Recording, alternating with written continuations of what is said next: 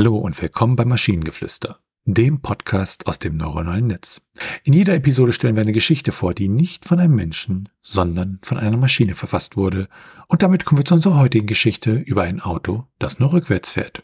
Es war einmal ein kleines Auto namens Bertha, das nur rückwärts fahren konnte. Niemand wusste, warum es so war, aber es war seit dem Tag, an dem es von Band rollte, so. Die Besitzerin von Bertha, eine alte Dame namens Hilda, hatte sich lange Zeit daran gewöhnt und konnte das Auto problemlos fahren. Eines Tages beschloss Hilda, einen Ausflug in die Stadt zu machen, um ihre Enkelkinder zu besuchen.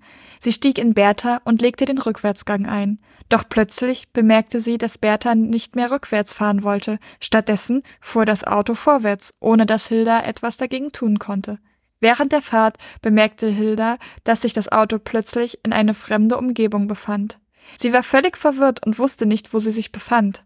Sie folgte der Straße, bis sie schließlich in einer kleinen Stadt ankam, die sie noch nie zuvor gesehen hatte. Als Hilda ausstieg, um sich umzusehen, bemerkte sie, dass sie sich in einer Parallelwelt befand. Alles sah anders aus und die Menschen, die sie traf, schienen aus einer anderen Zeit zu kommen. Sie hatte Angst und wusste nicht, wie sie zurück nach Hause kommen sollte. Doch dann traf sie einen alten Mann, der ihr erklärte, dass Bertha magische Kräfte hatte und sich in eine andere Dimension gebracht hatte. Der Mann bot Hilda an, ihr zu helfen, zurückzukehren. Aber sie müsste eine schwierige Aufgabe erfüllen. Sie müsste den magischen Schlüssel finden, der sich irgendwo in der Stadt befand. Hilda war mutig und machte sich auf die Suche nach dem Schlüssel. Sie durchstreifte die Stadt und traf viele seltsame Gestalten. Schließlich fand sie den Schlüssel in einer alten Kirche und kehrte zurück zu Bertha. Als sie den Schlüssel in das Schloss steckte, begann ihr Auto zu vibrieren und zu glühen, Plötzlich befand sie sich wieder in ihrer eigenen Welt und fuhr mit Bertha nach Hause. Von diesem Tag an war Hilda nicht mehr die gleiche. Sie hatte eine unglaubliche Erfahrung gemacht und wusste, dass es noch so viel mehr zu entdecken gab. Bertha war zwar immer noch ein Auto, das nur rückwärts fuhr, aber für Hilda war es viel mehr als das. Es war ein Portal zu einer anderen Welt und ein Symbol für Abenteuer und Entdeckungen. Ja, klarer Fall von sechs Sätzen. Thema verfehlt. Es sollte mein Auto gehen, das nur rückwärts fährt und plötzlich fährt dieses Auto vorwärts und ich so, was zur mhm. Hölle? Aber ich meine, welcher TÜV hat das abgenommen? Ja, ich fand halt schön, dass das Ding Better heißt. Und äh, ansonsten war mir das Setting zu, zu Fantasy-mäßig, dann der alte Mann und ah, und magische Kräfte und ich so, ach nö, nö, das, das, ach nö, das, nee, nee, nee, nee.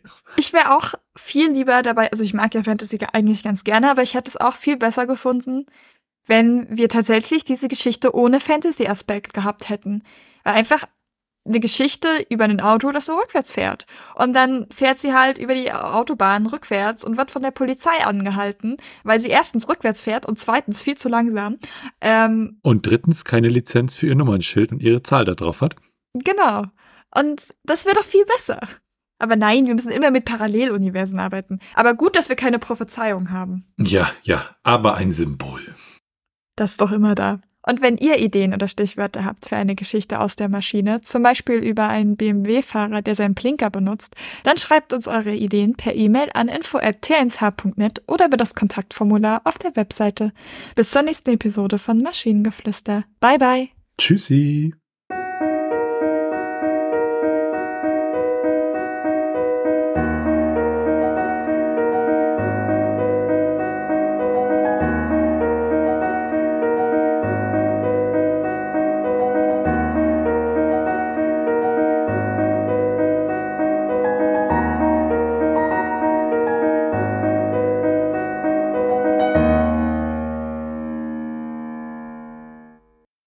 Produktion von Tone Age. T1H.net